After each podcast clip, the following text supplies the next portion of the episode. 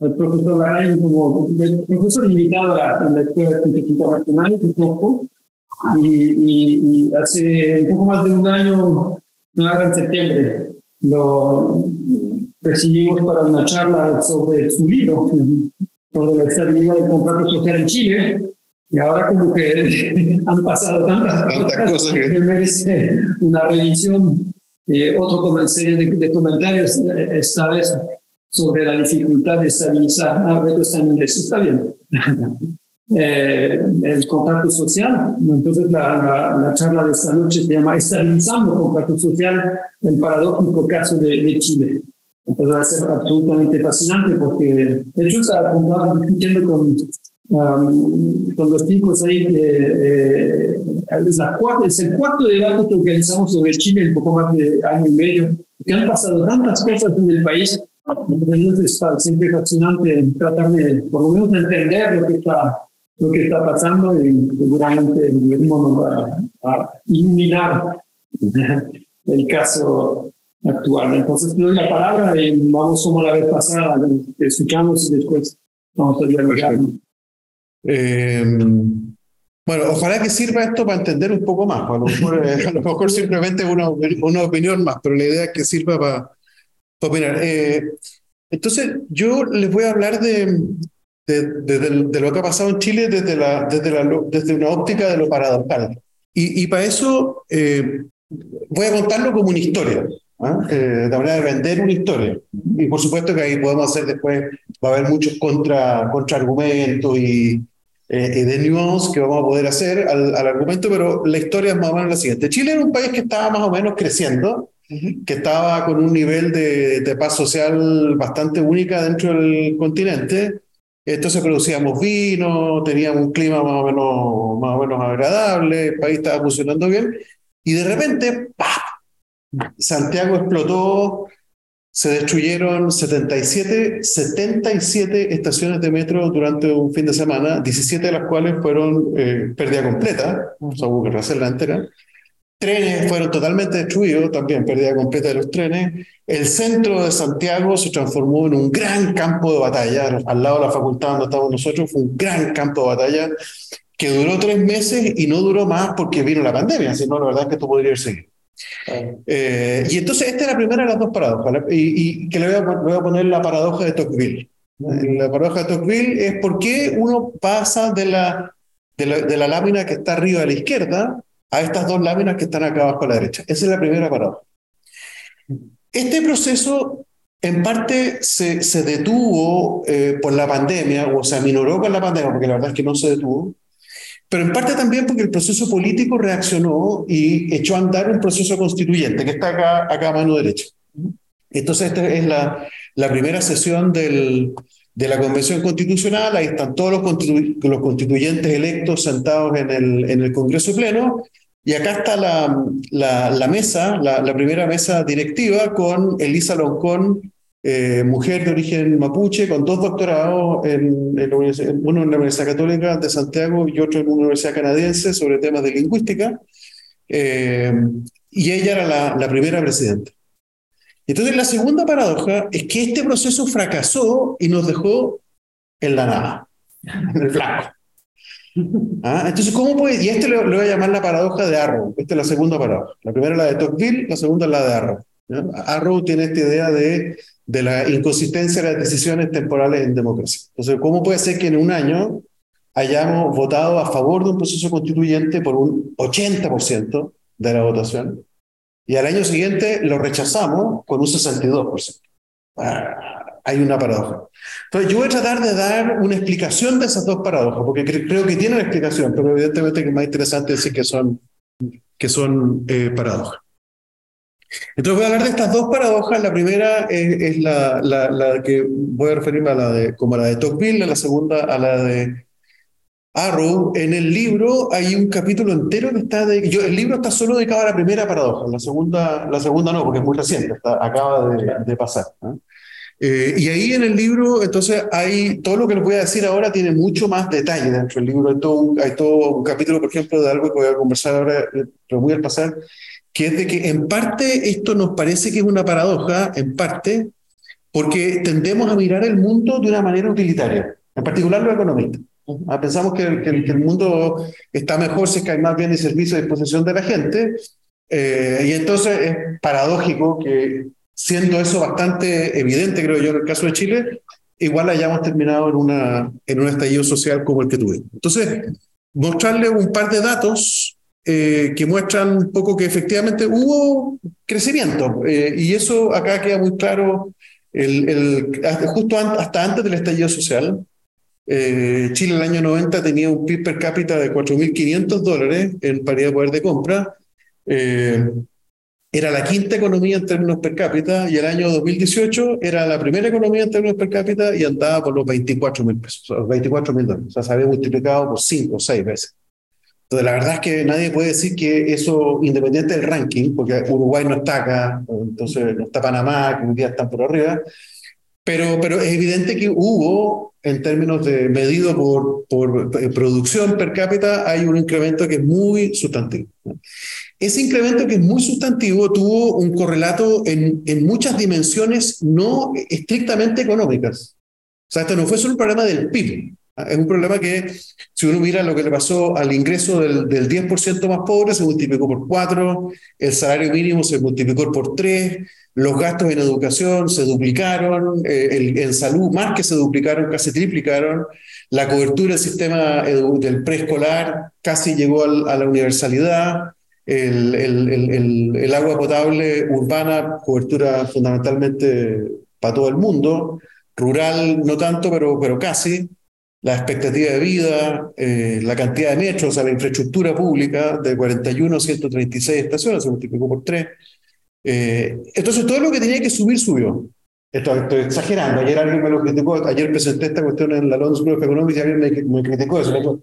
Yo te puedo, hacer, te puedo hacer el argumento contrario en algunas dimensiones. Sí, es verdad. Hay algunas cosas que no estuvieron tan bien. Pero en general, hubo una mejora que no fue solo medido por el PIB, sino que en realidad se nota. Tú vas a Santiago, yo fui candidato a la constituyente. Todo mm. Fui candidato a la constituyente en la zona sur de Santiago, que es donde, donde se desató el vendaval. Eh, y ahí yo conversaba con mis electores y ellos me contaban cómo eran sus casas del año 90. Que no había alcantarillado, que no había vereda, eh, eh, las casas eran de... entonces, hay una mejora que... Y, las cosas que, que, tenían que bajar también bajaron. Por ejemplo, el, el, gasto militar. El gasto militar, a pesar de que sigue siendo importante, ¿ah? se, se, se, bajó a la mitad. Eh, la inflación bajó, la, la, la, mortalidad infantil, la pobreza, etc. Entonces, creo que es muy difícil armar un argumento serio de que acá no hubo progreso y que ese progreso fue compartido. ¿ah? Unos más, unos menos, y podemos mostrar las discusiones eh, eh, de, desigualdad, pero de que hubo progreso, creo que es bastante difícil negarlo. Entonces, ¿por qué pasó esto? ¿Cuál es la razón de que de repente el país se inflamó y no fue solo Santiago, partió en Santiago, pero esto fue a nivel nacional? Todas las ciudades pasaban durante mucho, durante mucho tiempo. Entonces creo que hay que tratar de entender esto y, entonces en el argumento de que hago en el, en el, en el libro digo que en parte pensamos que esto es paradójico porque miramos el mundo con esta lógica utilitaria y hay un capítulo entero que está dedicado a esto. Y un capítulo que encuentro que está bien interesante para estudiarlo porque, bueno, critico bastante esa, el exceso de utilitarismo. No se trata de que el utilitarismo nos sirva, es útil, pero cuando tú miras todo el mundo con esa lógica es, eh, es cuestionable. Entonces, hay toda una lectura eh, alternativa que desarrollo sobre una mirada más bien desde la teoría del contrato social y no solo desde la teoría del contrato social, eh, digamos, original de la, de la filosofía política que, que llega hasta Rawls, más o menos, sino que me meto dentro de una literatura que han hecho economistas que no es muy conocida, pero que es bien destacada, eh, donde se interpreta el contrato social como un juego. ¿ah? Y ahí surge, de esa, de esa noción de juego, surge también la noción obvia de cualquier juego, que es la noción de equilibrio. Y por lo tanto, yo trato de leer esa, esa literatura desde qué cosas te sacan del equilibrio. Entonces, el, todo el libro está pensado en tratar de entender y buscar evidencia, argumentos que te puedan ayudar a entender cómo un juego que está equilibrado en un determinado punto se desequilibra. Eso es básicamente. Ahora, la historia, así en términos, en términos cortos, es que había un proceso de, de, crecimiento, de desarrollo económico y social que estaba funcionando, una, un engranaje que estaba funcionando, pero que tenía por el lado, por, en, en, este lado de acá, varias formas de desigualdad que si yo pudiera ponerle eh, animación a esta cosa, a, a, lo mejor alguien lo puede hacer, esto, esta, esta, esta desigualdad eh, no es que hayan ido creciendo en el valor real, porque de hecho los datos de desigualdad fueron en, en mejorando, eh, sobre todo en los últimos 10 años, como en casi toda América Latina, pero fueron creciendo en una dimensión que, que, ahí las la, la menciono, que, es bien particular. Y para, es, para llegar a identificar esas dimensiones, a lo mejor para cualquier cientista político le parece obvio, pero, pero lo, que, lo que voy a tratar de hacer es indagar qué otras dimensiones de, esas desigualdades son las que te pueden generar un estallido como este. Y la forma como lo hago es un poco paradójica, es pensar en contratos privados. Ah, yo en mi, vida, en mi vida previa, yo fui superintendente de valor inseguro. Entonces estuve durante mucho tiempo analizando contratos privados. Entonces, ¿cómo? La pregunta que me dice es, ¿cómo los contratos, qué causa que un contrato privado sea deshecho por quienes lo, firmaron voluntariamente? ¿Ah? Y eso, y eso es una pregunta interesante. Entonces, cuando uno, cuando uno eh, identifica esas causas, llega más o menos como a cuatro familias de causas. Una es que efectivamente hay un problema de distribución del ingreso. ¿ah? Entonces, cuando en un contrato que te dice que tú te vas a tener el 20% de la utilidad yo voy a tener el 15% y él va a tener el 30%, al final vamos a ver si efectivamente te llegó el 20, el 15 y el 30. Y si tú recibiste 25, nosotros dos vamos a reclamar. Porque hay un problema de distribución del ingreso. Entonces, hay, pero claro, ahí es muy fácil porque está establecido en el contrato cuánto se, se lleva cada uno de nosotros. Pero el hecho de que la desigualdad de ingreso es causa de un, de, una, de un rechazo a un contrato voluntariamente firmado, eh, es verdad, eso existe. Entonces, excesiva desigualdad o, o desigualdad creciente es causa de de tensión social. Y lo estamos viendo en Francia, lo estamos viendo en Europa, en muchas partes. Pero hay otras cosas que son importantes. En los contratos, por ejemplo, eh, cuando hay, una, hay unos ciertos costos asociados a la operación de un contrato. Y esos costos se distribuyen de alguna forma que también está preestablecida. Y cuando esos costos se, se distribuyen de una forma inequitativa, también uno va a decir, oiga, no, pues esto no puede ser, porque estoy pagando más yo que usted. Eh, y entonces la distribución de los costos asociados al funcionamiento del contrato social también son relevantes. Y acá aparecen dimensiones que tienen que ver con, por ejemplo, el tax compliance. ¿Ah? ¿Pagamos o no pagamos todos los impuestos que corresponde que paguemos? Eh, o violaciones a la ley. Así ah, yo violo la ley y tú violas la ley, ¿nos pasa lo mismo o no nos pasa lo mismo? Tú vas a meter una persona pobre, roba una gallina, tres años de cárcel. Ah, yo hago, yo hago, yo soy un, un blue collar, un, un, white collar worker y hago un, no sé, una manipulación de precios. Me voy tres años, tú te robaste la gallina, yo hice manipulación de precios. Ah, esto es, es eh, debiera haber una proporción. Entonces, cuando estas cosas están desequilibradas, van generando efectivamente un tipo de, de, de, situaciones que pueden llevarte a esto. Ahora, en lo de la gallina eh, es poco eficaz, pero si yo te dijera que el hijo de un senador borracho asesina, eh, pero en el auto, digamos, lo atropella a una persona y que el senador se encarga de que su hijo salga libre y, claro, lo manda al sur, a la Patagonia, para que no, no lo vean durante mucho tiempo. Eh, mientras que otra gente que lo, hay una ley que se llama la ley Emilia, creo, que, que justamente está pensada para al borracho que atropelló a alguien, meterlo a la cárcel. Entonces, el, el, el, la desigualdad en los costos de funcionamiento del contrato social es una causa también de, de, de rabia. La distribución de riesgos. Esta cuestión, voy a dedicar a estas dos que están acá abajo, por eso les di importancia a las primeras dos. Distribución del ingreso se habla demasiado. La desigualdad de, costos de funcionamiento del contrato social también me parece que es relevante mencionarlo, pero no me voy a referir acá. Voy a referir al punto 3 y 4. La distribución, la desigualdad de distribución de riesgos, creo que esto es muy fundamental en el caso de Chile. Y lo segundo, las exclusiones. Entonces, eh, voy a partir por esto, por las exclusiones. Y la segregación, que lo pongo como en la misma, en la misma familia. En una democracia, y Chile yo creo que para estos efectos califica como democracia, en una democracia es muy raro que las exclusiones sean obvias. Nadie te va a decir a ti, no, tú quedas al margen. Lo que pasa en los hechos es que se echan a andar reformas, eh, instituciones formales que en los hechos van a darte a ti un tipo de derecho y a él un tipo distinto de derecho. Entonces se produce no necesariamente exclusión, porque de hecho en términos de inclusión Chile ha hecho mucho, y, la, por ejemplo, voy a referirme ahora a la educación o el acceso a la salud, es virtualmente universal. O no hay nadie excluido. Pero lo que sí va a ocurrir es que tú vas a tener menos derechos que y entonces esa es una forma distinta de excluir del, funcionamiento prime del mercado a uno que, que no. Entonces, eh, eh, y acá el, hay, hay, muchos bienes de los cuales hay exclusiones.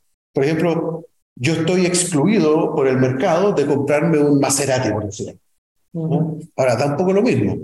A nadie me parece que un tema relevante que uno no se pueda comprar un Maserati. Pero cuando llegamos a los derechos, derechos sociales, pareciera que sí hay una diferencia entre el tipo de acceso que puedas tener tú a, eh, eh, y tú al tema, por ejemplo, de una, una emergencia eh, sanitaria o al costo de, una, de un tratamiento de una enfermedad catastrófica, etc.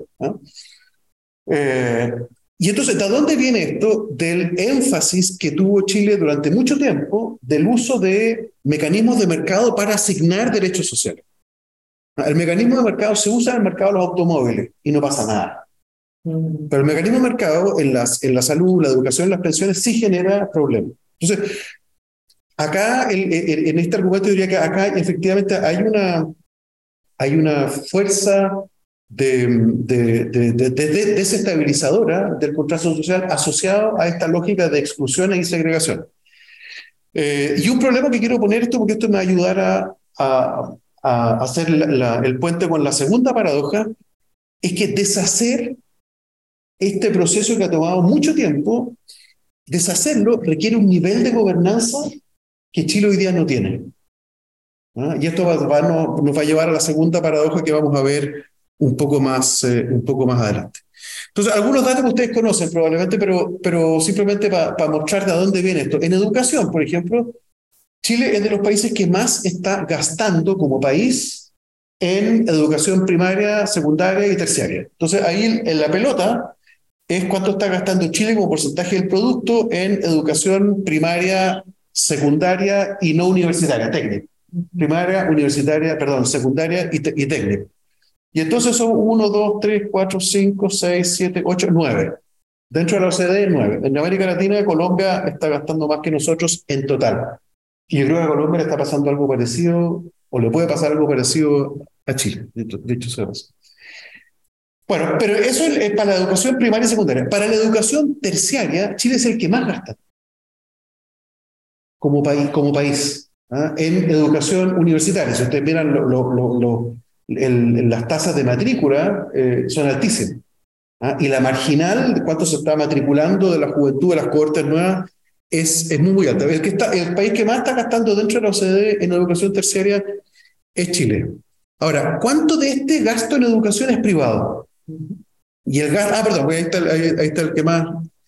Pero ¿cuánto de esto es privado? Y entonces Chile es el que más gasta en educación universitaria ese gran esfuerzo de educación, el momento que, estoy diciendo acá, también vemos que se empieza a, de alguna forma a, aplicar eventualmente también al caso, al caso eh, colombiano. Ahora, ¿cuál es el problema con que sea un gasto privado? Es que el gasto privado, en particular en Chile, Colombia no lo conozco con tanto detalle, pero en particular en Chile, es un, alto gasto privado en un mercado, en un sistema educacional organizado como si fuera eh, un mercado cualquiera. Eh, y entonces efectivamente lo que produce es que en un mercado cualquiera reproduce la lógica de lo que produce el mercado de los automóviles, que hay Maserati y que hay Renault y que hay Chang'an.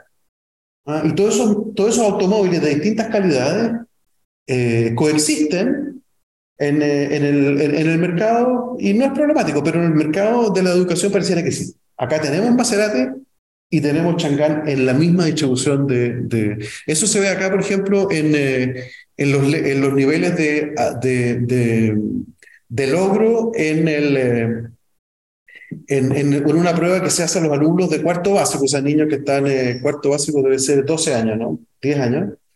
Eh, y esto es un estudio que hizo Sergio Ursúa, y entonces esta es la línea 1 del metro de Santiago, la primera que hubo, y, y entonces San Pablo es una zona que es bastante alejada, hacia, hacia, el, hacia el oeste de Santiago, muy pobre, y ahí la línea, la línea azul muestra el ingreso de, la, de, de las manzanas que están en torno a esa estación de metro. Entonces el ingreso sube a medida que se va acercando a, a las zonas, a las zonas del, de, la, de la precordillera, pero lo impresionante es que el logro educacional sigue exactamente a esa, a esa, a esa distancia. O sea, la correlación es perfecta. Y esto que se lo muestro para la línea 1, se lo puedo mostrar para 2, para 3, para 4, para 5. O sea, en los 5 líneas de metro es lo mismo, es siempre igual, la correlación es perfecta. Eh, entonces, el, acá efectivamente hay un tema con que, con que se, no solo se está pagando y por lo tanto hay un costo financiero, sino que además lo que se obtiene depende de cuánto tú pagues. Y por lo tanto el sistema educacional no está redistribuyendo oportunidades, está de alguna forma ratificando las oportunidades preexistentes. Eh, acá tengo un gráfico sobre, tengo muchos más, ¿eh? esta es la presentación corta y la otra vez presenté la larga en Hamburgo y me demoré dos horas y al final los tiempos me querían matar, entonces, pero tengo más gráficos. Eh, este es el gasto de bolsillo en salud. Y si bien ha venido cayendo, como muestra un progreso, ¿no es cierto? Eh, seguimos siendo el país que más tiene, no sé cómo estará Colombia, habría que ver cuánto está Colombia en esto, pero, pero es el país que, que, que, que respecto a la OCDE es el primero o el segundo que más está gastando hoy día del bolsillo respecto de las atenciones que reciben las personas cuando van al hospital. ¿Cuáles son estos gastos? Son eh, exámenes, son medicamentos. En el caso de las enfermedades catastróficas, por ejemplo, hay varias que están cubiertas por el sistema estatal y que funcionan muy bien, el auge funciona muy bien, pero hay muchas que no están porque hay restricciones presupuestarias. Esas se financian con el bolsillo de las personas y, se organizan bingos y cosas como, como esas. Entonces, aquí yo diría que hay una fuente de problemas que es relevante, eh, asociado a la segregación, que es una forma particular de exclusión en democracia. Ahora, déjenme hablarle de los riesgos. Eh, las reformas de los 80 tenían como lógica de, de, de José Piñera, en particular en salud y en, eh, y en pensiones, quitarle carga al Estado, como transferir riesgo a la sociedad.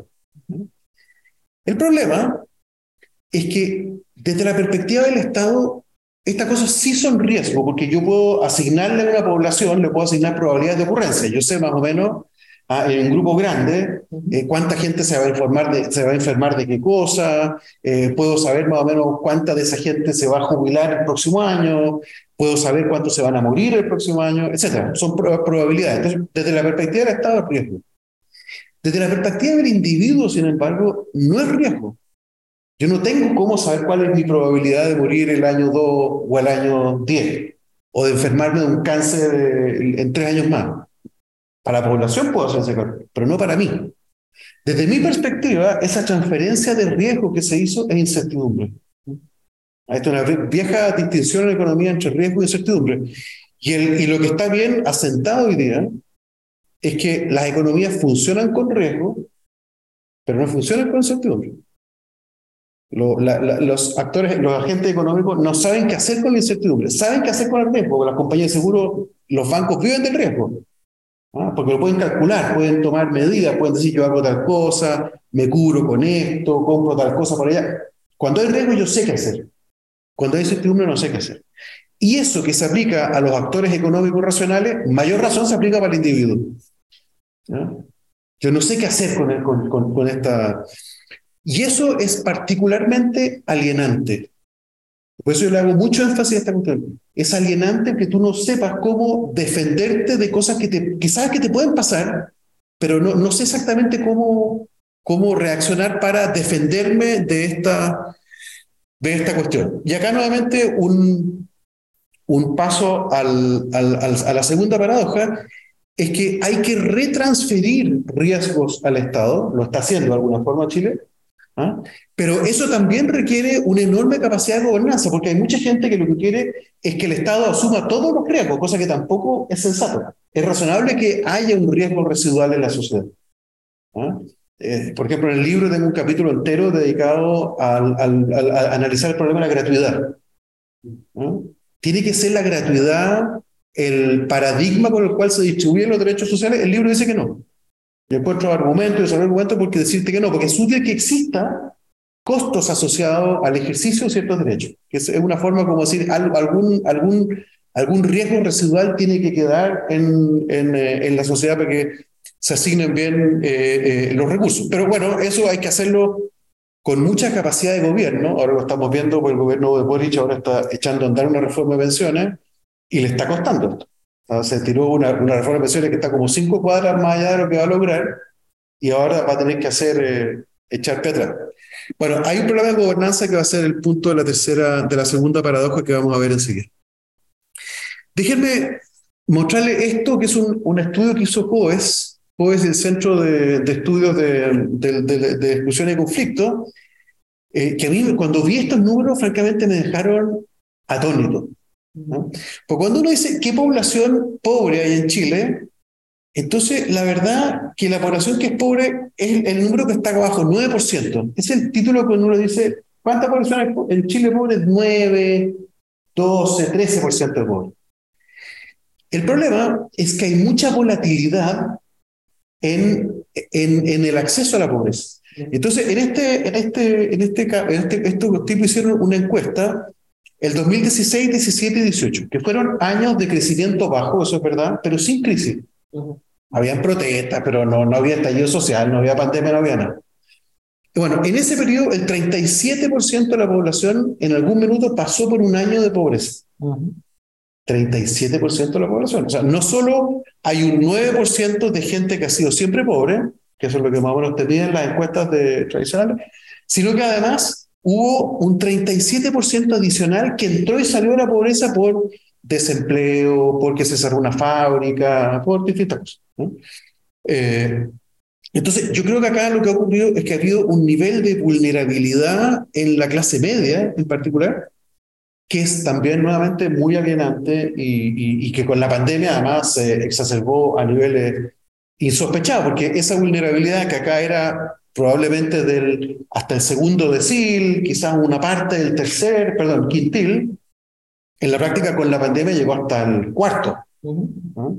Entonces, la sensación de vulnerabilidad, de que yo estoy, de que la sociedad está, y los individuos dentro de la sociedad están, están asumiendo una cantidad enorme de riesgos, es eh, una, una parte muy importante de, de todo el problema. Si ustedes miran lo que reclamaba la gente eh, durante el estallido social tenía que ver con pensiones, tenía que ver con salud, derechos sociales, con exceso de endeudamiento y, a mí en particular una vez me tocó una cosa bien curiosa porque de ahí como que me di cuenta que estaba este problema.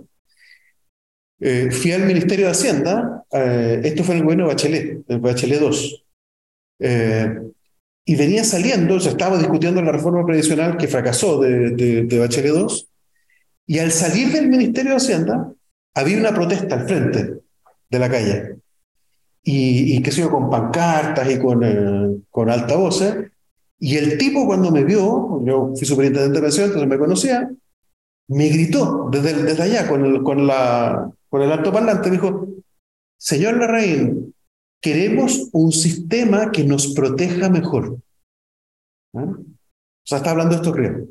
Yo creo que hay un tema con los riesgos, con lo, la alienación del riesgo, que es un tema bien eh, importante. Yo diría entonces que la primera paradoja se puede explicar porque a pesar de que ha habido progreso, hay segregación, mucho más de lo que quisiéramos, hay más riesgos en la sociedad de los que debieran existir, hay problemas de cumplimiento con la ley en ese sentido de carga, de, de cumplimiento del contrato social que son diferenciados y por supuesto temas de distribución del ingreso que a pesar de que ha mejorado continúan existiendo y que son importantes. Entonces eso para mí como da una cierta explicación para la paradoja número uno.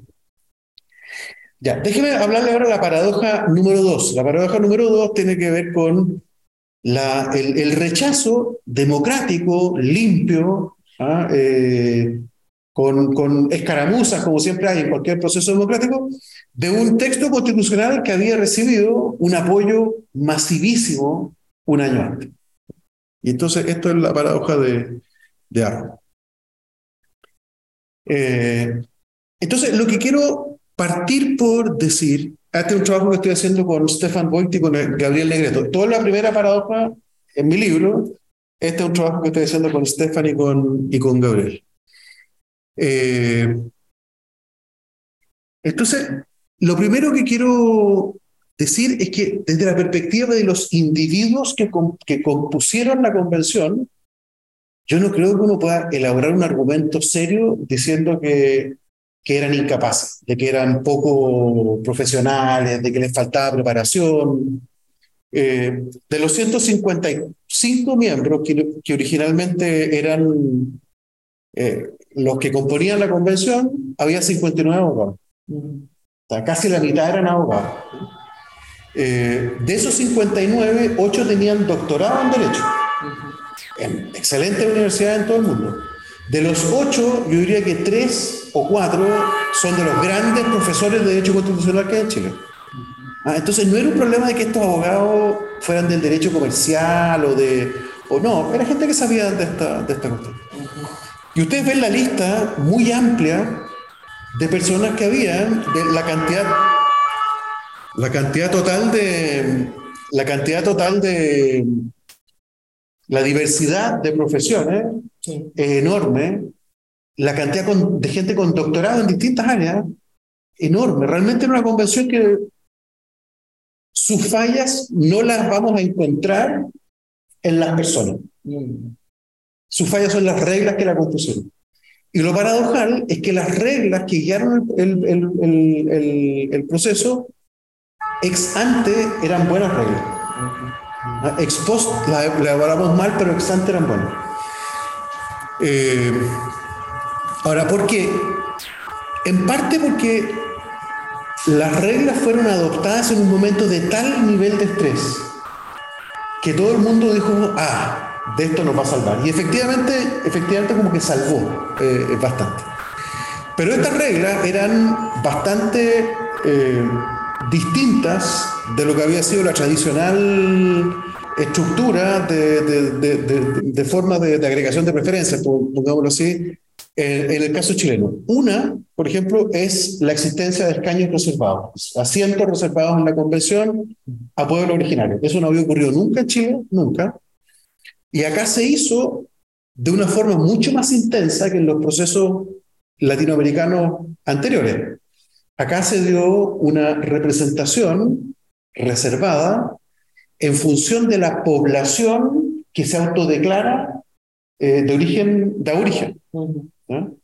Eh, ¿no? en función de cuánta gente vote en el registro eh, indígena, sino de cuánta gente en el censo se declaró de, de, origen eh, indígena. Mm. Eso es más, más, que lo que tenía Bolivia, más de lo que tenía... Eh, y lo otro eh, es que se le entregó a los candidatos independientes el mismo estatus que los partidos políticos. No había mucha alternativa en noviembre, diciembre de 2019, porque los partidos políticos estaban en el suelo, bueno, subterráneo, ¿no? Y entonces había que dar una señal muy fuerte y la señal que se dio fue, ok, los independientes entran en igualdad de condiciones que los partidos políticos. Y estas dos normas, yo diría que generaron un cambio muy fuerte en, la, en el tipo de mensaje, bueno, no solo esta, pero varias otras eh, que me voy a referir en, en este, en, enseguida. ¿ah? eh, ya, una cosa es que cuando, cuando vino la elección, primero están las reglas, cuando vino la elección yo estuve feliz porque dije, fantástico, esta es una convención que no tiene eh, no tiene controlador.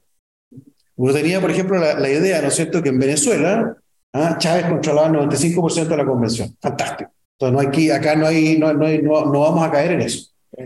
Eh, hasta ahí, están los otros números, ¿no es cierto? Correa 62, Morales 54. Entonces, acá en, realidad el pueblo se va a expresar. Sin embargo, bueno, veamos qué fue lo que pasó. Lo primero es que el grupo más grande... Fue antes de la elección presidencial. Sí, claro. Pero es fundamental porque no se entiende después el, ¿no? Eh, la conducción política, o sea, esta realidad que estás describiendo es antes de la elección de, de Boric. Entonces... Pero no sé si habría cambiado mucho porque, porque Boric ganó con mínimo. De acuerdo. bueno, es muy disperso igual. Claro, pero digamos que al principio hubo una, o sea, digamos que es antes de la elección presidencial y digamos que la elección de Boric, al menos al principio, le dio un impulso. No. O sea, no sé, mi opinión es que no. Pero déjame, déjame pero, veamos eso, pero mira, lo que les quiero decir es que el grupo más grande era el que se oponía a todo esto. O sea, ese grupo que era la derecha estaba en realidad dividido en dos. Uno que se oponía tenazmente a cualquier cosa, no, querían cambiar una coma, un punto coma, no querían cambiar eh, eh, ni, corregir ninguna falta de ortografía que tuviera la, constitución antigua, no querían nada. La otra mitad era una mitad que quería diálogo, que dio señales de diálogo, porque ellos, exactamente la mitad de ese grupo es sacó una carta diciendo eh, que la derecha tenía una deuda con los pueblos originarios, ¿ah? eh, que no firmó la mitad dura. Pero ese es el grupo más grande. Pero ese grupo más grande tenía solo el 24% de la convención y por lo tanto no tenía ninguna capacidad de bloquear ninguna iniciativa porque las reglas se tomaban por, por a nivel de la comisión por mayoría simple y a nivel del plenario por dos tercios. Así que ni siquiera en ese caso la derecha tenía capacidad. Entonces quedó incapacitada de negociar nada. Y además debilitada porque estaba dividida. Eh, entonces, esto es lo primero. El que pudo haber controlado era el que se oponía, en realidad. De lo más cercano al control. Pero lo que se dio es que eh, se armaron, aparecieron demasiados independientes. Esta regla que le daba tanto, tanta facultad a los independientes se manifestó en que fueron electos el 42% de la convención. Y entonces, estos independientes, cuando uno mira la lista, hay muchos dirigentes sociales, hay muchos eh, eh, activistas de, de, con, con, qué sé yo, por el tema medioambiental, por el tema de la diversidad sexual, por el tema, eh, eh qué sé yo, de, distintos tipos de, de cosas. Eh, y eso es el 42% de esta gente. Entonces, y, y, entonces ellos, de alguna forma, tienen lo que tiene cualquier, cualquier voy a ponerlo, graficarlo como activistas, no todos los independientes son activistas, pero para que quede claro el, ejemplo, los activistas son, tienen como una meta en la cabeza. Y entonces, cuando tú los sacas de la meta, ya como que pierden el interés, porque tienen su meta. Ellos quieren tal cosa.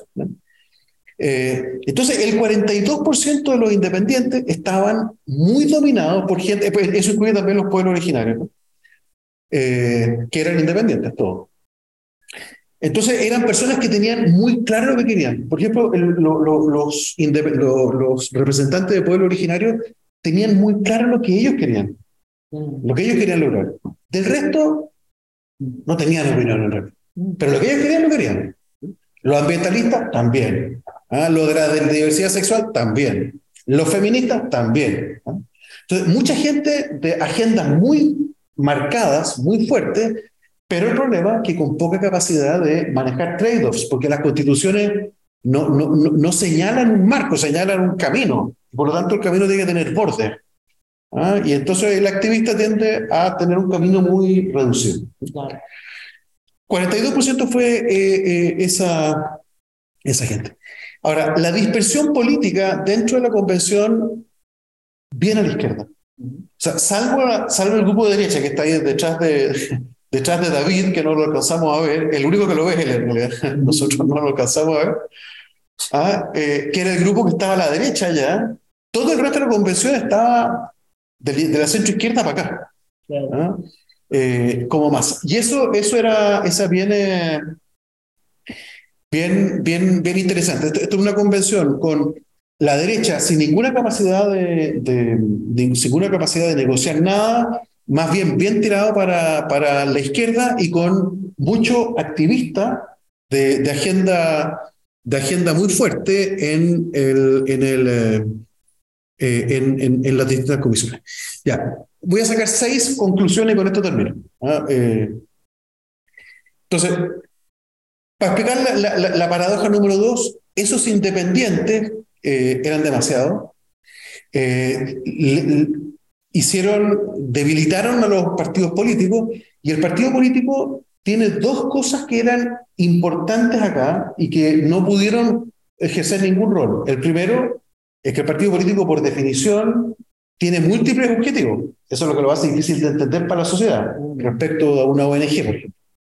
Pero un partido político sabe que tiene que cuidar el medio ambiente y que tiene la diversidad sexual, pero que también tiene el crecimiento económico, la generación de empleo, las relaciones internacionales. Entonces, el, el, eso de alguna forma debilitó al, al, esa, esa, esa, capacidad de hacer trade-offs. Y lo segundo es que el partido político está pensando en que después va a tener que gobernar esta historia. Aprueba la constitución ahora, pero después va a tener que hacer cosas con esa constitución, va a tener que mandar leyes. Entonces hay una, una, una, una cosa de permanencia en el tiempo de, de, quienes están ligados a partidos políticos que los independientes no lo tienen, porque el independiente se presentó, ganó, sacó su agenda adelante, y después se fue para su casa, se dedicó a otra cosa. Eh, entonces hay un tema de también, y esas dos dimensiones de los partidos políticos se perdieron, se debilitaron muchísimo. Entonces, ¿qué fue lo que, qué fue lo que quedó? Bueno, quedó, quedó más bien por razones de transparencia y por la forma en que se armaron las comisiones, eh, una, una capacidad, o digamos, un, agendas que eran demasiado extrañas, ajenas al debate chileno. Aparecieron muchos temas que nunca habían aparecido en Chile y aparecieron eh, hacia la constitución de un viaje. Entonces, ¿de dónde viene eso? En parte viene por los temas de transparencia. Esta fue una convención ultra transparente. La cantidad de información que hay de esta convención es gigantesca, gigantesca, gigantesca. Y eso es bueno, pero tiene algo malo. Porque ese 42% de independientes, salvo dos o tres, no tenían en realidad ninguna experiencia parlamentaria. Además eran de agenda única, como estábamos conversando. Entonces, de su agenda podían ser muy expertos, pero un milímetro al lado de la agenda estaban aprendiendo. Y yo cuando estoy aprendiendo, me hago una opinión oyéndote a ti, otra opinión oyéndola a él, otra a ti, otra a ti, y después tengo que decir, ah, yo me encantó lo que dijiste, pero fíjate que tu argumento me, me, me pareció mejor que el tuyo. Entonces voy a tener que decir que en realidad estoy cambiando de opinión. Y eso, un mecanismo tan, tan transparente como el que hubo acá, lo dificultaba mucho. El mecanismo de aprendizaje, el mecanismo de reconocer un error, reconocer que dije una tontera, te contesté a una lecera, la verdad es que aprendí con la segunda opinión. Ese, ese, ese mecanismo de, de aprendizaje se perdió porque la transparencia fue excesiva. No había espacios de intimidad, muy poco espacio de intimidad. Los espacios de intimidad se ocurrían ocultos en las casas, en las noches, a las 2 de la mañana, a las 3 de la mañana, durante un año. Después, las comisiones fueron armadas en forma eh, voluntaria. Y eso tiene un mérito, pero el problema es que las comisiones se llenaron de aquellas personas que estaban interesadas en los temas que iban a tratar esa comisión. Y en las comisiones, por lo tanto, se llenó de gente que tenía poca flexibilidad para pensar un poco más allá del tema que le interesaba, o para negociar las tensiones que hay, por ejemplo, muy claramente entre, en un país que, que extrae recursos naturales, entre crecimiento económico y, eh, y eh, recursos naturales o medio ambiente. Eh, bueno, esa tensión se trasladó al interior de las comisiones y por lo tanto con muy poca capacidad de gestión. Entonces lo que quedó de, al, salir, al salir de las comisiones eran statements súper fuertes ¿ah? en contra del crecimiento económico o ambientalista, que yo no digo que no, pero digo que no es el rol de la Constitución tomar las opciones fuertes. La Constitución tiene que dejar un espacio abierto para que luego la democracia vaya diciendo cuánto duro voy en esto de los glaciares o de los ríos, de la napa subterránea, etc. Ahora, el, hubo además una especie de alianza implícita, pero puede ser explícita también, entre los activistas. O sea, yo, yo necesito que, mi, que, que, decir algo muy fuerte sobre el tema de la diversidad sexual, por Entonces, te, te, apoyo a ti en tu, en tu cosa de la protección de los animales y tú me apoyas a mí en la cuestión de la diversidad sexual y no hay un problema. Como tú no tenías nada contra de la, diversidad sexual y yo nada contra el tema de los animales, entonces salían, se, se aprobaron a nivel de la comisión muchas propuestas muy radicales. A nivel de la comisión se aprobaban por mayoría simple, pero para pasar el plenario por dos tercios. Muchas de esas cosas se filtraron luego. ¿ah? No pasaron al texto final, pero sí llegaron a la arena pública como que se habían aprobado a nivel de la convención y eso fue, eh, digamos, eh, eh, minando la reputación de la convención, porque estaban saliendo cosas demasiado, demasiado extremas. Y entonces todo esto hizo que aparecieran como cuarto punto, como les decía hace un rato atrás, tópicos que nunca se habían discutido en Chile. Fíjense, yo examiné todos los programas presidenciales de los años 2010, entre el 2010 y el 2020 ahora. Ninguno, salvo uno, que no era de izquierda, era de centro izquierda, Claudio Rego, que fue precandidato, habló de plurinacionalidad. Los de izquierda nunca hablaron de plurinacionalidad. Hablaban de reconocimiento constitucional de los pueblos originarios, eh, hablaban de, qué sé yo, de, reconocimiento para la lengua, pero nadie habló nunca de plurinacionalidad. Entonces, no había debate. ¿Qué quiere decir plurinacionalidad? ¿Qué hacemos con, la justicia? Vamos a tener una justicia para el pueblo indígena y otro para los, chilenos. ¿Cómo se relacionan esos dos? Y se prestó para una confusión y también manipulación, pero fue parte del problema de que era demasiado nuevo el tema, que llevó a, a terror.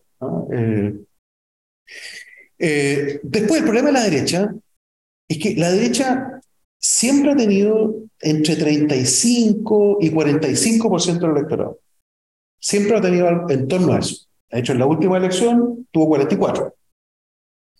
Eh, entonces, con el 24%, evidentemente que está subrepresentado. Y eso tiene que ver con que era el gobierno de Piñera, que era extraordinariamente impopular, con que el, el, estallido social evidentemente era en contra de la constitución que la derecha, protege, que, la derecha protegía. Bueno, quedó sobre, subrepresentada la derecha. Y eso le quitó a la convención o, la nubló.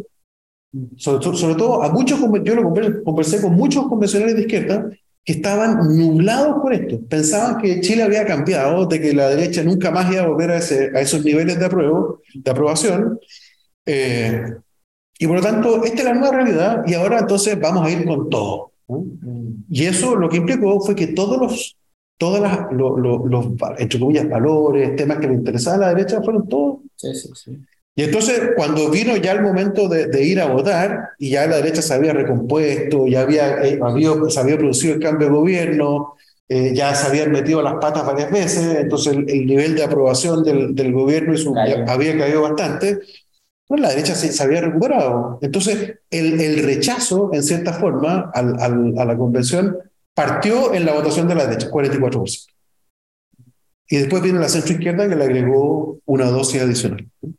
Entonces, el, el, no haberse dado cuenta, la, el no haberse dado cuenta de que, de que la derecha era importante que tuviera eh, eh, capacidad de negociación, minó la, el resultado final. Y por último, la fragmentación. Yo, yo les puse en esta lámina acá, les puse la fragmentación que está ahí, pero todo esto empeoró durante la convención. Todo esto pero, por ejemplo, apruebo dignidad, que, que es la lista de, de, esta acá, era, era la segunda más, más votada, que es la lista que hubiera sido de gobierno, en realidad empezó a operar con el Partido Comunista por un lado y con el Frente Amplio por otro. Entonces ya ahí no hay, ya no hay uno, dos, tres, cuatro, cinco, seis, había siete. La lista del pueblo se dividió. Eh, vamos por Chile estaba más o menos dividido. Eh, la, la, mm, bueno, estos otros, los, pueblos originarios se quedaron como al margen y los otros independientes. Entonces, al final, esta fragmentación, que ya era grande al inicio, se agravó durante el proceso Y entonces la única, y, como no había, no había una, una mayoría que pudiera ordenar el debate, que pudiera llamar la atención de que los valores de la derecha también tenían que estar representados, de que era importante que los activistas se dieran cuenta que, que, que, estábamos hablando de la constitución y que por tanto había que tomar opciones que, que permitieran un poco más de margen. Eso, esa, ese, ese proceso no pudo, no, esa fragmentación no permitió que se tomara este tipo de, de este tipo como de, de conciencia. Y entonces quedamos de alguna forma a la, a la, al, la palabra? Quedamos un poco al arbitrio de la capacidad de autocontrol de la izquierda. ¿Ah? Y alguna gente dentro de la izquierda hasta lo entendía. Yo conversé con muchos. Alguna gente dentro de la izquierda entendía que era importante llegar a acuerdo con la derecha, que la derecha dijera, ah, esto es mío. Eso se logró, por ejemplo, en algunos temas económicos. El Banco Central, por ejemplo, quedó igual. No le pasó nada. Los temas de responsabilidad fiscal, quedó súper bien. ¿ah? Eh, pero el resto prácticamente nada. Eh, entonces, eh, en lo fundamental eso no, no funcionó. Entonces, terminamos con una constitución muy excesiva para lo que Chile era capaz de, de aceptar, con muchos temas nuevos, el tema de plurinacionalidad totalmente nuevo, la, la regionalización para un país tan centralista como Chile, pero brutalmente grande, eh, todos los temas de cuidado de animales, de seres sintientes, no sintientes, eh, mira, una cantidad de términos que aparecieron, y le generó a la población la sensación de que esto era una cosa inentendible y que por tanto era mucho el riesgo de, el riesgo de, de, aprobarla. Y bueno, terminó entonces con un 62% de rechazo. Eh, ahí están un poco las conclusiones. Yo, yo diría que eh,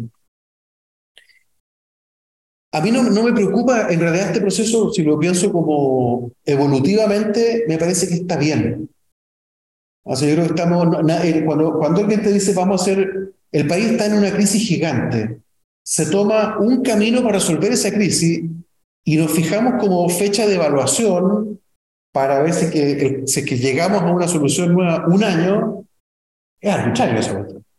Hay convenciones que han durado más de un año, otras menos. Nosotros dijimos un año y la verdad es que no se logró en un año. Entonces la pregunta es, ¿estamos en condiciones de echar a andar un segundo proceso que termine este, que corrija todos estos problemas que yo he dicho acá y otros que pueden haber todavía por ahí? Eh, yo creo que el grave problema que estamos teniendo hoy día es que apareció dentro de este mare magnum de, de fragmentación del sistema político, apareció un, un, subconjunto de gente que estaba dispersa por acá, de un cierto populismo de derecha, gente totalmente sin ninguna historia, ¿ah? que se llama el Partido de la Gente. Bueno, no, son las personas las que están hoy día en el Partido de la Gente, pero de ahí surgió un grupo de, de esa naturaleza que en la Cámara de Diputados hoy día es la bancada más grande. Y entonces el temor que está teniendo hoy día la, la derecha y la izquierda, ambas, es que si se optara por un proceso eh, el de, electoral abierto como el hubo la otra vez, se corre el riesgo de que este grupo de gente que viene recién llegando a la política, que no tiene ninguna, ninguna historia para atrás, no sabemos que es su líder, un ex decano de, facultad, de nuestra facultad. ¿Ah? ¿Te hizo clase? No, bueno. Eh, bien, bien terrible. Eh, entonces está el temor de que de repente podamos caer en una segunda, en una segunda situación complejísima, donde a lo mejor haya menos fragmentación, pero porque se mete entre medio un grupo de gente populistas de derecha que no. Entonces, eso tiene preocupado tanto a la izquierda. Entonces, no es seguro que se nos, logremos, no, nos logremos poner de acuerdo para terminar este proceso, que en principio yo debiera que está como destinado a terminar bien, porque tú conversas con gente de izquierda y derecha y hay bastante conciencia, no, no, les dije nada que, que, hoy día no sea Vox Populi, al menos en el mundo político de Santiago. Entonces, eh, yo creo que el mayor problema que tenemos hoy día es que, es que si es que nos vamos a lograr poner de acuerdo en algo que permita armar una segunda convención y que termine este proceso. Y termino con esto, Boric hoy día dijo, lo importante es que si va a haber una segunda, una, una nueva convención, tiene que haber un porcentaje de gente electa. O sea, incluso él ya está aceptando la idea de que a lo mejor va a haber una convención que tenga un componente, no sé si de parlamentarios y gente electa por afuera, o, o, un grupo de gente nombrada por el parlamento y otra electa por el pueblo. O sea, de alguna forma contener a ese grupo que no se sabe qué es lo que piensan y que podría llevar a un segundo fracaso de la convención, porque tampoco es seguro que se apruebe algo que, que, que ellos pudieran proponer. Bien, disculpen, eh, fue un poquito largo, pero... No, no, gracias. Para la última parte vas a tener que volver el próximo año, ¿no? Episodio 3. es tan complicado. Yo, bueno, son muchos temas que podríamos discutir. Yo de repente tengo una pregunta uh, sobre este resultado del 62%. Uh, porque a veces se, se, dice que cuando hay un referéndum para, para dar la oportunidad a la ciudadanía de, de votar a favor o en contra de un proyecto de constitución, la verdad es que la gente no vota por, a favor o en contra de una constitución, sino por otra cosa. O sea, porque por el tema súper complejo, la gente no, nunca va a leer todo un texto constitucional ni entiende muy bien lo que, es, lo, lo que hay adentro de, de, de un texto. Uh, pero sí, sí quieren, quieren votar para, para manifestar un malestar o para castigar a un presidente. O, o, o sea, hay mucha política y, y entonces de ahí eh, una corriente de, digamos, de académicos que, que opinan que realmente no hay que someter un, proyecto de referéndum, un proyecto de constitución a, al voto popular mediante un referéndum, porque es muy peligroso. Y, y aquí en Europa tenemos, tenemos muchos ejemplos de, de, votaciones que no fueron votaciones sobre un proyecto de un texto. Por ejemplo, referéndum sobre la Constitución Europea. Claro. Nadie leyó este texto. ¿Quién va a leer un texto de 300? Además, ha sido una de las constituciones o proyectos más largos del mundo, ¿no? Sí. 300 artículos. 399. En, en, la versión antes de la, de la... Entonces, ¿quién va a leer eso? Es imposible. Entonces, la gente depende o de analistas académicos que aparecen en la televisión, redes sociales, no sé qué, políticos, pero, pero sobre todo el contexto, el momento en que se da la votación es lo que importa, ¿no? Porque en un momento dado, si no tienen que castigar al gobierno, pues van a votar en contra del proyecto que apoya el gobierno. Entonces, la pregunta es si, si existen, eventualmente existen, porque hay muchas encuestas en Chile, pero sí, sí existen como un consenso uh, de resultado de encuesta que, que trata de medir ese, ese, esa desviación de la, del procedimiento para otra cosa que, que, que, la Constitución. No sé si, si existen. ¿Quieren que hagamos comentarios?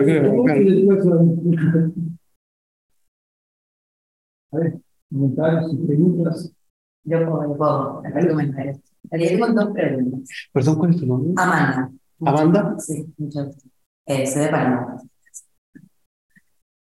Eh, vale, mi primera pregunta, eh, mencionaba eh, al principio que existen diferentes derechos según el estatus social de cada uno. Y como ejemplo ponía que tenemos diferentes accesos a eh, tratamientos de salud. No es esto inevitable en una, en una economía competitiva, es lo que mantiene nuestra economía a flote. Eh, esta me pregunto como teoría. Y la más práctica tiene que ver con el tema de los independientes y de los activistas.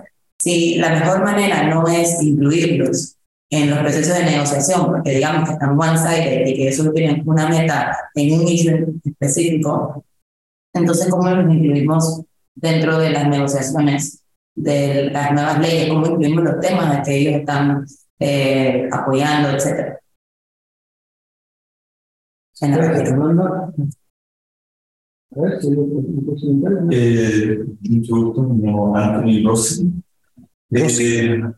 ¿Rossi? Sí. Como el Paolo Rossi. Sí, o, o Julio Rossi, pero no, no tengo relación. eh, claro que uno de los temas que usted comenta es el, bueno, que no se puede decir que hubo falta de preparación y hay una diferencia entre las personas y con las reglas, pero también hay, me imagino que dos tipos de reglas, ¿no? que están las reglas que por, un lado, el reglamento que estas personas escogieron, que usted lo comenta, el tema de las comisiones y la autoselección de las comisiones, y por lo tanto muchas cosas que pasaban al pleno y luego se rechazaban. Eh, pero luego también está el tema de las reglas impuestas, el, el voto voluntario de entrada y el voto obligatorio de salida. Tengo entendido que eso también se decidió antes de que empezara la convención, que eso no fue algo decidido por la convención. Entonces, que también uno de los problemas de esta manera, eh, lo cual no, quita nada de, de sector los comentarios que hizo usted, pero uno de los problemas también que eran dos cuerpos electorales distintos. O sea, uno autoconvocado, la gente que sale a votar, y el segundo, eh, eh, que sale a votar obligatoriamente.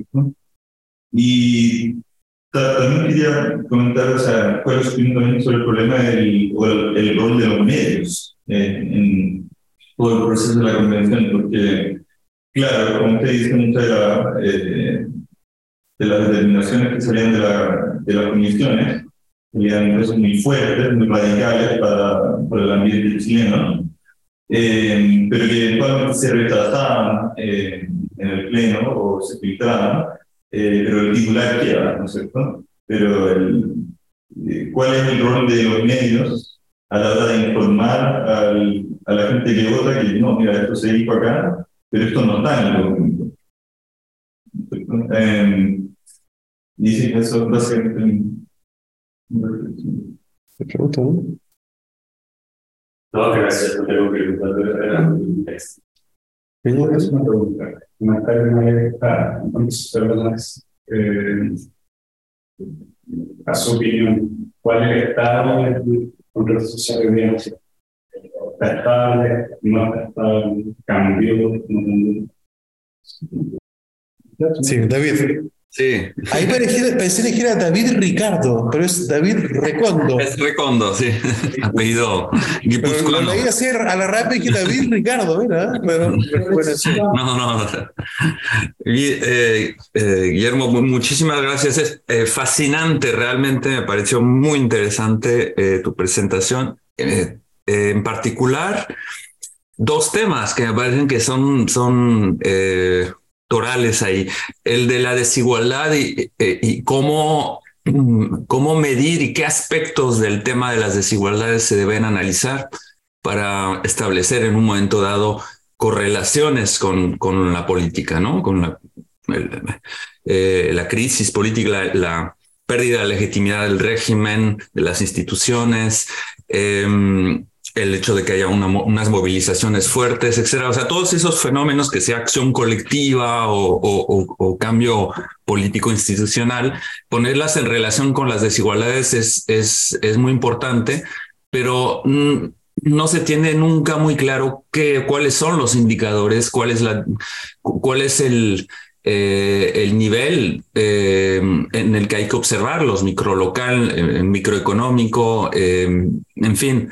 Y me pareció en eso muy, muy significativo tomar esos indicadores que, que pusiste en, la, en las gráficas, en, en tu presentación, ¿no? Me parece que ahí tenemos efectivamente el, la otra cara de, de, una economía con crecimiento constante que parece que va por buen camino, que tiene indicadores macro bastante alentadores y finalmente si uno rasca un poco encuentra cosas que dan a entender que hay otros niveles donde las tensiones se dan porque hay eh, una insuficiencia una insuficiente redistribución y la verdad, pues a mí, eh, aún siendo totalmente lego en ese ámbito, la propuesta de compararlo, de asemejarlo a contratos privados me pareció eh, muy, muy interesante. El, el, segundo punto, bueno, sobre este primer punto te quería preguntar, ¿qué te parecía, si has visto otros trabajos que apuntan en la misma dirección y que te han sido particularmente útiles?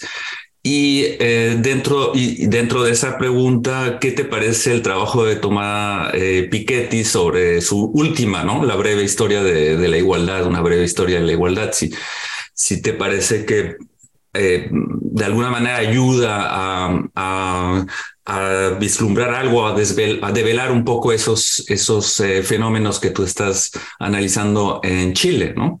Esos otros aspectos o indicadores de desigualdad que no se tienen en esas cifras eh, macro que generalmente los organismos em, multilaterales nos, nos, dan, ¿no? Banco Interamericano, Banco Mundial, etcétera.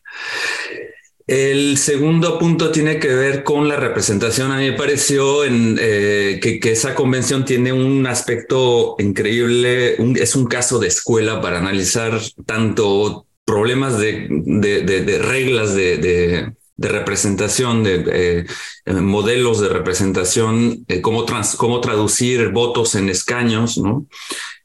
viejas preguntas tradicionales muy clásicas de la ciencia política, ¿no? Que cómo, cómo se traducen ¿no? Eh, los votos en, en, escaños en particular y la sobrerepresentación que ha habido eh, de la izquierda y de los activistas de la sociedad civil en general, de grupos organizados, de asociaciones, es fenomenal. O sea, eh, eso desde luego que se, vio, se ve con muchísima fuerza y creo que ha sido un factor determinante eh, en que no se pusieran de acuerdo o que saliera un proyecto más bien donde la gente no, no se sintió eh, representada para nada. La pregunta ahí sería eh, si pudieras eh, decir un, poco más sobre por qué se llegó a esa sobrerepresentación de activistas. Lo mencionaste en parte, la pérdida de legitimidad de los partidos, que se permitan esas candidaturas independientes, ¿no? Pero eh, no sé si puedas ahondar un poco en eso. ¿Cómo, por qué? ¿Por qué, tanto, por qué esa sobrerepresentación en la convención de los activistas? Y el segunda, la segunda pregunta ahí eh, es, em, en las discusiones que tú has visto, las reflexiones que se han ventilado en medios diversos, en el espacio público, sobre si se ¿Cómo, se haría para elegir una nueva convención? lo mencionabas en la conclusión de tu presentación, que sería, eh, podría ser si tendría que ser alguna una parte de la, de la asamblea nombrada o con representación parlamentaria, otra con miembros eh, electos. Eh, se, ha, se ha hablado de sorteo, por ejemplo el sorteo para, para de una parte de los, de los miembros de la convención. Eh, digo eso porque pues eh, sabes que, en, que en, Europa como en Canadá o en otros lugares para diversos eh, foros, ¿no? Convenciones ciudadanas, diferentes espacios de discusión sobre temas de sociedad, se, se, está, se, está, se está volviendo a utilizar o se está utilizando métodos de sorteo para ese tipo de, de, de públicos, ¿no? deliberativos. Gracias. Ya, tenemos más rato. Oye, bueno, muchas gracias por las preguntas y, y, los comentarios. Eh, voy a ir en el orden que fueron saliendo y voy a tratar de mezclar algunos, pero eh, claro, la idea de tener un plebiscito a la salida hoy día está súper cuestionada, por lo que tú decías.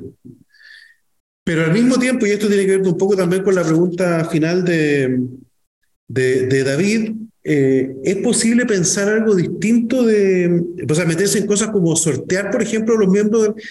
son temas muy nuevos. Por ejemplo, alguien me decía, esto lo, presenté el otro día en Alemania, y un asistente político me dijo, ¿por qué no lo hicieron como por la, aprobación no de un solo paquete, sino de ir como por capas? ¿Ah? Tú vas, vas a aprobar como un, un core group de cosas y una vez sobre esa parte, la, una que está aprobado eso, la convención hace una segunda y después una tercera y alguna cierta cantidad de etapas. Entonces uno como que va construyendo sobre... Claro, y todas esas cosas pueden sonar bien, interesantes, como que pueden tener propiedades útiles, pero armar un equilibrio político en torno a eso es imposible, o sea, no hay cómo, no hay cómo. Eh, y, pasa un poco lo mismo con lo del sorteo, o sea, cómo armar para la principal de todas la, de, la, las formas de recolectar preferencias, que es para hacer la, la, constitución. Justo ahí armar un, un, esquema que nunca antes se ha hecho en Chile, me parece que es poco, No, no va a pasar eso. No, no, no, Los políticos creen tener algo más de control de la cosa ¿eh? y, de, tener alguna certeza de, de lo que se va a sacar. Eso, yo creo que el sorteo a mí me encanta como mecanismo y probablemente debiera empezarse a utilizar en cosas mucho más acotadas para que haya aprendizaje, para que se le pierda el miedo, para que haya un mecanismo que esté supervisado de que la aleatoriedad es verdad, etcétera. Pero para esto no se va a hacer. Entonces yo creo que no, no, no, no, no creo que funcione esa, esa parte. Eh, eh, sobre el tema de la... El estatus, bueno, siempre hay un nivel, hay un cierto nivel de discriminación, ¿no es cierto? La pregunta es si es una discriminación que es, eh, que es tolerada o no es tolerada.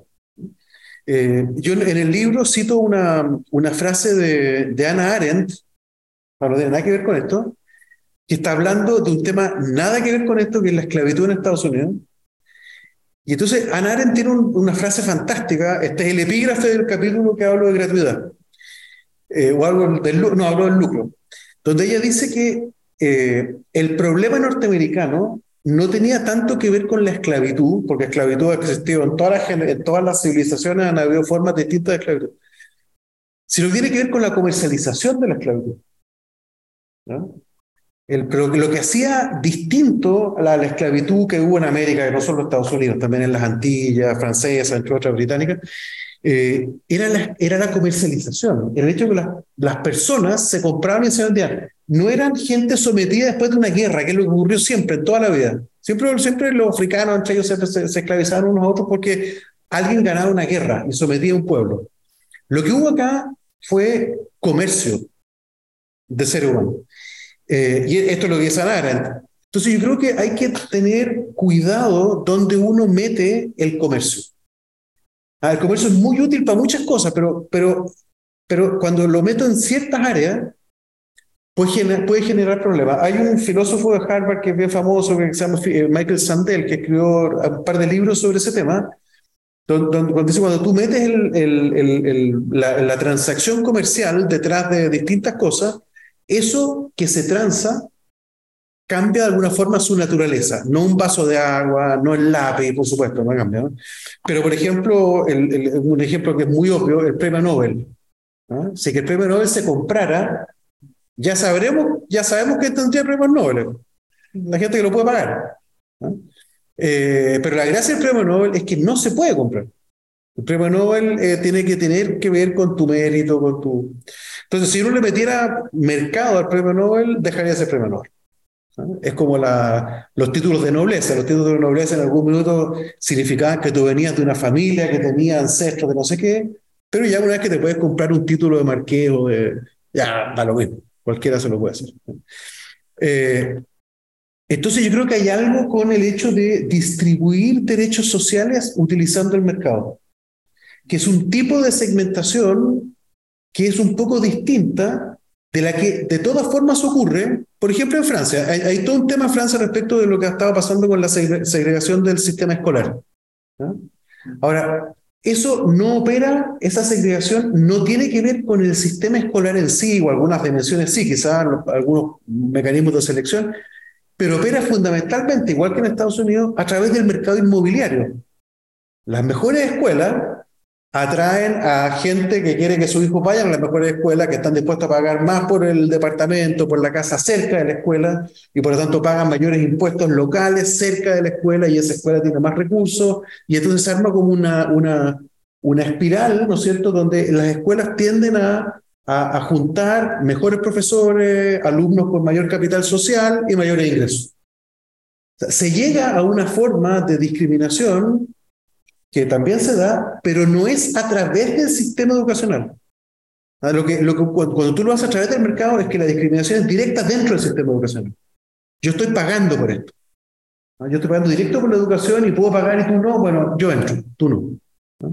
Entonces, ahí es donde yo creo que hay que tener cuidado con la distribución de los derechos sociales utilizando el mercado. En salud igual. ¿Por qué tú, que tienes dinero para pagarte una operación, eh, va a tener acceso y yo, la verdad es que voy a organizar un bingo en mi población y voy a juntar la mitad de la plata y después voy a hacer un bingo en la población de una prima para que juntar el resto que me falta. Y ahí a lo mejor voy a tener lo mismo que tú tienes. ¿Ah? para terapias posibles, no estoy hablando de terapias que no, que, no existen en el país, estoy hablando de terapias que existen. Y creo que eso es muy difícil de, de explicar y que sea fácilmente asimilable por la población. Ahora, los independientes, lo que se está discutiendo hoy día es eh, meterlos al interior de listas de partidos. Es decir, que, que hay un requisito, tal como el requisito de paridad que yo no mencioné, pero la convención esta, era paritaria full. Primera convención paritaria y en ese sentido fue tiene una, una, los contenidos de la convención son, pero fundamentalmente paritarios, todos paritarios. ¿ah? Eh, llegó incluso una, una proposición de, de, hacerlo como en Argentina, al, al, nivel del sistema político, presidente y vicepresidente, pero que fuera paritaria la, la, dupla, o sea, que no pudiera haber dos hombres o dos mujeres de presidente y vicepresidente, tenía que ser paritario todo. Eh, a ese nivel se llegó de... de y, y, la única razón para crear la figura del vicepresidente, que en Chile no existe, era para que fuera paritario. A ese nivel de, de extremo se llegó. Entonces, ahora la idea es llevar a los independientes y a los activistas al interior de las listas, como un criterio de formación de listas de partido. O sea, yo como formación de listas de partido tengo una cierta cantidad de personas que son militantes, la mitad hombres, la mitad mujeres, y después una cierta cantidad de personas que deben ser independientes, la mitad hombres, la mitad mujeres. Y después el partido verá la lista en que los pone, etc. Después, mira, yo creo que eh, yo, he sido bien crítico de la, de la de algunas de las medidas que se tomaron durante los gobiernos de la concertación, pero al mismo tiempo totalmente leal a las razones que llevaron a tomar esas medidas. Por ejemplo, yo puedo reconocer que la, que la, que la, reforma constitucional, en dictadura todavía, pero ya preparando la democracia, como que se, quizás se puede haber sacado más. Pero ese es solo un quizás. ¿no? Yo me pongo en los pantalones de Patricio Elwin, de Benninger, el 89-90, con el riesgo de que se extendiera una dictadura porque negociábamos excesivamente o que hubiera un paño de sangre, por no sé qué. Honestamente, yo me pongo al lado de ellos. Lo critico, pero digo, yo hubiera hecho lo mismo, así que una autocrítica. Y en ese sentido soy, soy totalmente, digamos, yo defiendo, defiendo y critico toda esa reforma. Con, la, con las, las, medidas de noviembre y diciembre del 2019 me pasa lo mismo. O sea, los puedo criticar, pero las defiendo a muerte porque creo que estuvo bien. Los tipos pensaron bien lo que tenían que hacer, estaba el país incendiándose, la forma de hacerlo era señales muy claras de que había que dejarle a los independientes un, un espacio gigante con los problemas que se generaron, pero me parece que era lo que había que hacer. Entonces no hay, por ejemplo, los cuerpos electorales, claro, ex post es un error. Pero, pero bueno, los errores existen. Eh, no me parece que haya sido. Eh, o sea, uno podrá especular qué hubiera pasado si hubiera habido. Creo que si se hubiera sido voto voluntario al final, a lo mejor era más probable que se hubiera aprobado la constitución, porque los más activistas ¿ah? son los que van a votar. Pero yo no sé si eso es lo que queremos, si lo que queremos es que son, sean los activistas los que manejen los destinos de un país o queremos que el ciudadano la ciudadana común y corriente, que no es activista, pero que está interesada y que sufre sobre todo las consecuencias, tenga que, tenga que votar. Hoy día, creo yo, el, eh, vamos a volver al voto obligatorio para todas las elecciones nacionales al menos. ¿Ah? Porque nos dimos cuenta de que efectivamente el, el voto voluntario es demasiado permeable al, al, a la fuerza del, de, los, de los activistas, de los más, de los más voluntarios, tanto izquierda, de derecha, de cualquier, de cualquier lado. Entonces, como para que el ciudadano y la ciudadana común y corriente tengan el peso que merecen, quizás es mejor obligarlo. Y creo que eso hoy día está agarrando fuerza. Yo siempre lo propuse, así que tengo una columna del Mercurio hace como siete años que lo proponía, así que no me estoy desdiciendo en eso. El rol de los medios. Los medios siempre han tenido agenda. Y acá se manifestó esa agenda. Ah, o sea, yo creo que nadie debería sorprenderse de que el Mercurio no le gustaba toda esta historia. Entonces, que el Mercurio haya editorializado y utilizado lo, las porque la, convención dio pero material generosamente para de GAF. Por ejemplo, hubo una convencional independiente que propuso suprimir todos los poderes del Estado y crear un sistema de soviets ¿Te fijas? Entonces, bueno, claro, evidentemente que los que se oponían a todo el proceso tomaron eso como gran titular, pero bueno, fue noticia, ¿por qué no lo iban a editorializar ellos así? Eh, hubo algunas fake news que pudieron haber sido eh, particularmente nocivas. Por ejemplo, una en particular que decía que eh, dos cosas, que, no, que te iban a poder expropiar tu fondo de pensiones, que uno de los dos grandes activos que tiene la familia chilena, y tu casa, que es el otro activo. Las dos eran falsas, ninguna de las dos se planteó, pero prendieron como reguero, o sea, de pólvora, no... Ahora, ¿de dónde salió? ¿Quién lo dijo?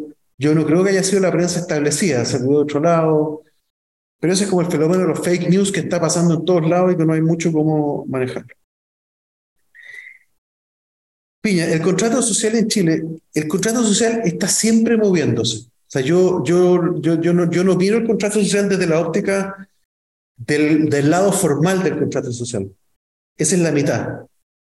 La otra mitad es la sociedad, sus creencias, su, su expectativa, y por lo tanto todo eso que es la parte informal. Y es la mezcla de esas dos cosas la que se está moviendo siempre. Entonces, una lección que yo saco de, de esto, y me parece que es súper claro para Chile y para los contenidos de la Constitución, es que no podemos volver a tener una Constitución que impida que el contrato formal se vaya adaptando al informal, porque el informal se está moviendo siempre, el informal le están pasando cosas. ¿ah? De repente aparece el tema de la diversidad sexual, hay que dar un espacio a esa cuestión. no a todas las cosas, pero, pero, sí algunas. Eh, y lo interesante, y hay mucha evidencia de esto, es que el contrato social formal va aprendiendo positivamente de lo que pasa antes en el informal. Por ejemplo, eh, hay un ejemplo que yo cito en el libro que tiene que ver con el, y después supe que en Francia se llamaban igual, los hijos ilegítimos. ¿Ah? Eh, en Chile existía el hijo ilegítimo, que era hijo nacido fuera del matrimonio. Ahora, una pobre persona que no tiene nada que ver, que diga tú eres ilegítimo, es de una ofensa, de una violencia impresionante. Entonces se quitó esa distinción y se les dio a los hijos nacidos adentro y fuera del matrimonio el mismo estatus para, por ejemplo, el, el, eh, derecho de herencia. Cuando se votó esto por el año 2007, de negación, fue una, una quejadumbre de, que esto iba, a, esto iba a fomentar el nacimiento de hijos fuera del matrimonio, pura Bueno, un año después ya nadie habló del tema y a todo el mundo lo parecía evidente que un individuo que nació afuera del matrimonio ¿ah? y de cuyos padres se sabe cuáles son, no puede tener eh, derechos distintos de otro que nació adentro del matrimonio. ¿Qué culpa tiene uno? Ni uno. Igual derecho.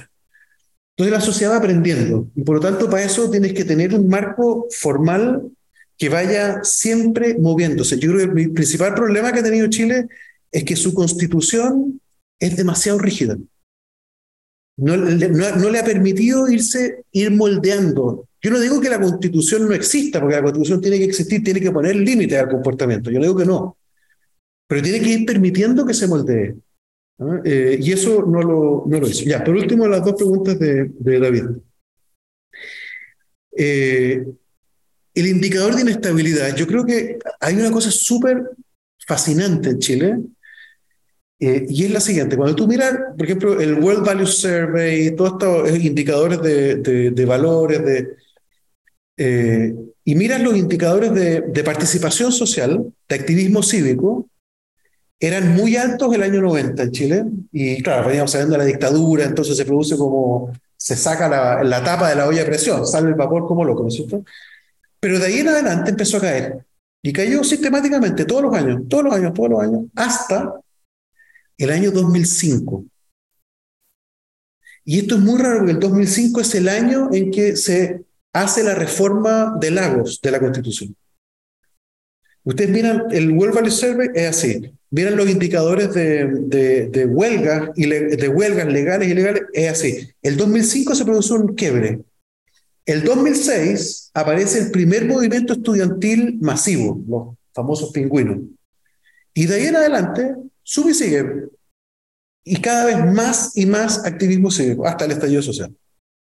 Entonces, a mí lo que me encantaría tener, David, es un indicador como una especie de termómetro que ahora debe ser bastante fácil de hacer porque hoy día tú puedes hacer con datos de redes sociales y hacer inteligencia artificial, armar un termómetro de, de tensiones sociales que se estén incubando. Eso me encantaría poderlo tener. ¿ah? Y poder ir armando alguna, alguna cosa que te permita, eh, que te permita eh, eh, tener información de qué es lo que está pasando en la sociedad. ¿Cuántos se están expandiendo rumores, temores? Me parece que es interesante. Yo no me leí el libro todavía este de Piketty, el de la igualdad. Pero hay una cosa que yo le critico no solo a él, sino a todos los economistas, un poco quizás menos a él, pero igual, y es que, y esto viene del libro, de la, del tema de lo, del, yo hablé de cuatro desigualdades, familias de desigualdad.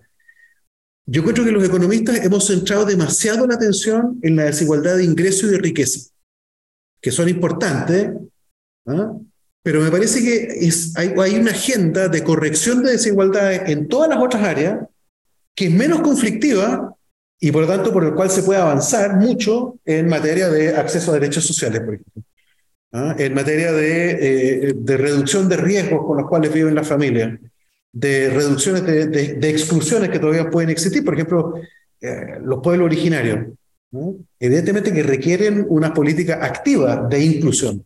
¿Ah? No basta con que yo diga, no te excluyo. Gente que lleva cuatro siglos, cinco siglos excluida, bueno, tengo que hacer un esfuerzo particular. Bueno, cosas como ese. Creo entonces enriquecer el debate de las desigualdades me parece que es importante yendo más allá de la... Eh, ya, y por último, eh, eh, ah, una, una, una, pequeña historia. Yo, yo fui candidato, David, a la convención dentro de la lista de la prueba, eh, que era la centroizquierda, digamos, y en particular dentro de la democracia cristiana. Yo en la lista de la democracia cristiana. Y entonces, el, yo me tocó ver, me tocó sentir en la calle, en la feria, en la escuela, en la, en la asamblea con vecinos, cosas así. Me tocó ver la cara de incredulidad de la gente cuando tú decías, yo vengo de un partido político que ha en el gobierno. No te creían. No te creían. Entonces yo creo que el, el, independiente, ¿por qué captó tanto la atención? Porque da la impresión de que el independiente es transparente en, su, en, su, en lo que quiere. ¿ah? Por ejemplo, a mí me ganó, eh, me, ganó, me ganaron dos independientes en mi distrito. Me ganaron otros también, porque de hecho no sabía, hubo cinco antes que yo. Pero independiente, salvo unos tipos que eran de derecha, que la derecha votó por ellos, pero los de centro izquierda me ganó Benito Baranda, que eh, su tema es la pobreza, la pobreza, la pobreza, un tipo con una gran reputación en esa materia. Me ganó Alondra Carrillo, que es una, es una activista del mundo medioambiental, muy buena en eso, y que, claro, tiene un discurso súper claro de lo que quiere. ¿Ah? Proteger el medio ambiente. Ahora, los costos que hay que pagar, bueno, ahí veremos, pero, pero entonces, para la ciudadanía es más simple entender ese mensaje a que yo le diga, mire, este es un país que, que, produce recursos naturales, no tenemos otra alternativa, no vamos a hacer otra cosa distinta, tenemos que ver cómo producimos recursos naturales de la forma más limpia posible. Entonces la gente sacaba signo igual, este es un vendido al capitalismo. entonces, entonces, claro, era, era difícil llegar con ese, con ese... Yo creo que ahora ha habido algo de aprendizaje y que se aprendió que si bien es verdad que es útil que sea transparente el mensaje del activista, hay que reconocer que hay mensajes que son, que hay dualismo, que es más compleja la solución. Yo espero que, eh, que para eso haya servido este, todo este proceso. Okay. Gracias, muy interesante. Muchas gracias. Nada más yo, ah, perdón. Eh, si pudiera agregar una pregunta. Eh, Claro, que una de las tensiones menciona es el tema del partido versus independiente. ¿eh? Y claro, también está la tensión eh, que de cierta manera, de, cierta manera para, eh, paralela, eh, que sería la del materialismo y el postmaterialismo, que una tensión un poco dentro de la izquierda. Consideramos materialismo o los valores materialistas como tensiones, salud, educación un poco las cosas concretas del día a día versus el postmaterialismo, que un muy fuerte en la convención, el feminismo, medio ambiente. Eh, lo que para mí sucede un poco en incógnita es hasta qué punto el partido sigue, o la figura del partido político sigue defendiendo un poco los valores materialistas o, o si propone un matrimonio entre los dos, claro, los activistas venían con el tema del postmaterialismo, valores que una vez están un poco desconectados de la mayoría del, del votante promedio. Eh, ¿Hasta qué punto si uno remueve al independiente o lo integra a la figura del partido en una eventual segunda convención, el problema del énfasis excesivo en el postmaterialismo se soluciona? Porque, o sea, muchos de los partidos eh, que estaban representados en la convención eh, claro, predominantemente izquierda, pero también venían con un discurso que era postmaterialista. Incluso los que no eran independientes venían con estos valores. O sea, ¿no? Y eso, claro. Ah, yo encuentro fascinante ese tema porque el, el, sea, yo, yo pienso, por ejemplo, en Brexit. ¿eh? A mí me parece un poco el mismo tema. O sea, el, el londinense fino, ¿ah? eh, culto, eh, que se viste bien, que gasta una cantidad de plata gigantesca y que está con tal de que no haya que, se, que y hace la trazabilidad del zapato que se compró que le costó mil pounds, que no tenga nada, que no haya matado un cocodrilo, que no sea de cuero de fan, no sé, cosas. Eh, yo creo que, que hay algo de eso. Yo creo que eh, hay un. Eh, todos estos padres postmaterialistas es para gente que la materialidad ya la superó el problema de materialidad y por lo tanto es un problema de ingresos altos. Entonces tú vas a la ventana yo fui candidato en La Pintana, me encanta La Pintana. Tú vas a La Pintana y le hablas de valores postmaterialistas a alguien que todavía tiene problemas materiales reales y entonces estás totalmente desacoplado de, esa realidad. ¿Ah? Entonces existe eso, pero es de gente más bien educada, no necesariamente rica, pero sí es gente educada, de gente, de gente que, que del mundo más bien urbano, más que rural, entonces yo creo que hay que buscar una forma que estas dos, porque yo no veo en realidad que haya una contradicción entre decir hay que tener educación y hay que proteger a la, a la diversidad sexual, o, que hay que tener un cuidado particular con las aguas subterráneas y, resulta que, que, hay que tener eh, obras públicas. ¿no? me parece que sea contradictorio. Eh, y entonces probablemente la solución va por lo que tú dices. Pero yo creo que hay un gran debate, hay un artículo que a mí me encantó, se lo he recomendado a mucha gente que está en el diario, pero se los puedo mandar, de, de, un gringo que escribió ahora en el Financial Times hace dos días atrás, que dice cómo hablarle a la clase media. Y habla un poco de esto, exactamente de esto. De, que, de que, porque ah, cuando lo, lo, que dice el argumento de este gallo es que cuando la, los partidos políticos tradicionales dejan, y sobre todo la centroizquierda, y la izquierda dejan el discurso que tú llamas materialista y se centran en el postmaterialista, le dejan el espacio abierto y libre al populismo de derecha para que defienda el trabajo, para que defienda el acceso a los problemas, a resolver los problemas que la gente en realidad tiene. Yo creo que hay que volver a incorporar eso y quizá una forma de que podría ser la que tú dices. Muchas gracias a ustedes. Gracias. muchas gracias. ¿ah? Muchas gracias, hermano. Hasta luego. ¿En Bordeaux? Ah, qué bien. Sí, estoy en Bordeaux.